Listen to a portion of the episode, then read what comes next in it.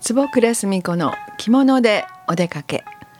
あなたもタンスに眠っている着物を取り出して一緒におしゃれを楽しんでみませんか？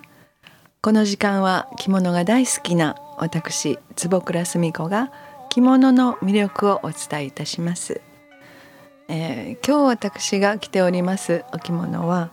えー、見た目もちょっと涼しげな淡い、えー、ブルー系の、えぼかしになっております、えまあ、いわゆる小紋のお着物を着ております、えそして帯は、えー、ローつづれローですね。ロー名の淡い、え紫系統に、うん、織柄でちょっとツタの葉みたいなそんなあ涼しげな流れのある織の、えー、博多織の帯をしております、えー、今年の夏は本当にまた暑くなりましたがでもこういう時こそ夏の着物をキリッと着て、えー、涼しそうに見せて歩くのも、えー、魅力の一つかなと思って私は楽しんで、えー、この暑い夏を着物で乗り切ろうと毎日お着物の生活をしております。えー、暑いですが着てしまえば意外とこう襟元ですとか裾それから脇の下あたりからあの風が入りますので、えー、でもやっぱりクーラーを背負ってきてるっていう感じはしますが、うん、まあ見た目周りの人にはいやとっても涼しそうに着ておられますねとかいや見てるといいですねってお声をかけてきていただくその言葉を頼りに、えー、頑張ってきているという感じです。で少しでも着物姿を増やそうという思いで私は頑張っております。まあ、夏の着物の魅力と言いますのはこう見てる人に涼しさ涼を与える涼感を与えるというのが一つでして、えー、まあ老ですとか社こう透け感透けるところを魅力とするのが夏の着物ですね。ですから 白い長襦袢長襦袢に透けるというので濃い濃い紺色ですとか黒地のお着物がやはり多くなってまいります、えー、そして帯が白っぽい淡い色。そういうのが割と定番かもしれませんね、えー、それとは逆に、うん、薄い淡いお着物の色目。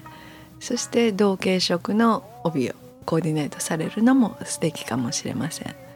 えー、昔よく言いましたのはえー、夜出かける時はその黒い着物を着てはあんまり良くないよって。夜はやはり白っぽい着物を着た方がいいよっていう母によく言われました。まあ昔はよく夜は暗いからかなと思ってたんですがやはり涼しげなそういう透け感がうん伺えるのがやっぱり、お昼間日差しを浴びるとその紺ですとか濃い色の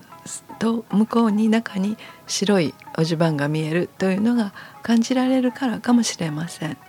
えー、昔の人はよく考えたものだなと思います。ですからあの浴衣も白地の浴衣が多かったのはそのせいかもしれません。あそれで浴衣もあの今年はたくさん来ますが、えー、白白地の下駄とか皆さんあるのご存知ですか？黒塗りもの下駄もありますがどうして白木の下駄があの昔は多かったかというとなんか白地のお着物にはやはり白木の下駄を合わせたと言われています。そして紺地の色目濃い色目の浴衣にはその塗りの下駄を合わすと言われてました。もう最近はいろんなタイプの下駄があるのでそんなに思わなくなったんですがでも昔の人はやはりあのコーディネートのお話は今につながるなっていうのをよく感じます。ですからあの夜夜型のパーティーですとか夜出かける時は割と淡い色白っぽい色を私も選んでおります。えー、私たちの森安子着物学院でも夏の集いというのを開催いたしました。今年はロテルドヒエというところに行きまして、えー、まあ、比叡山の中腹にありますので少し3度か4度ぐらいは気温が低くて、まあ、ホテルの中ですのでクーラーも効いておりまして、えー、美味しいお食事をいただいて皆さんでお着物の話をいろいろしたり、まあ、それぞれのコーディネートのお話を聞かせていただくという楽しい会をしてまいりました。まあ、またあの来年もありますし今後いろんなことで、えー、学院でも行事をしてまいります。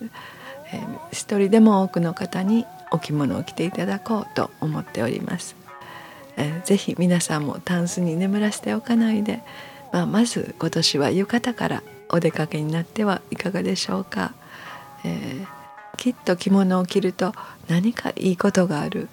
うん、なんか人が自分が変わったようなそんな気になるコスプレ感覚でお召しいただくのもいいかもしれません。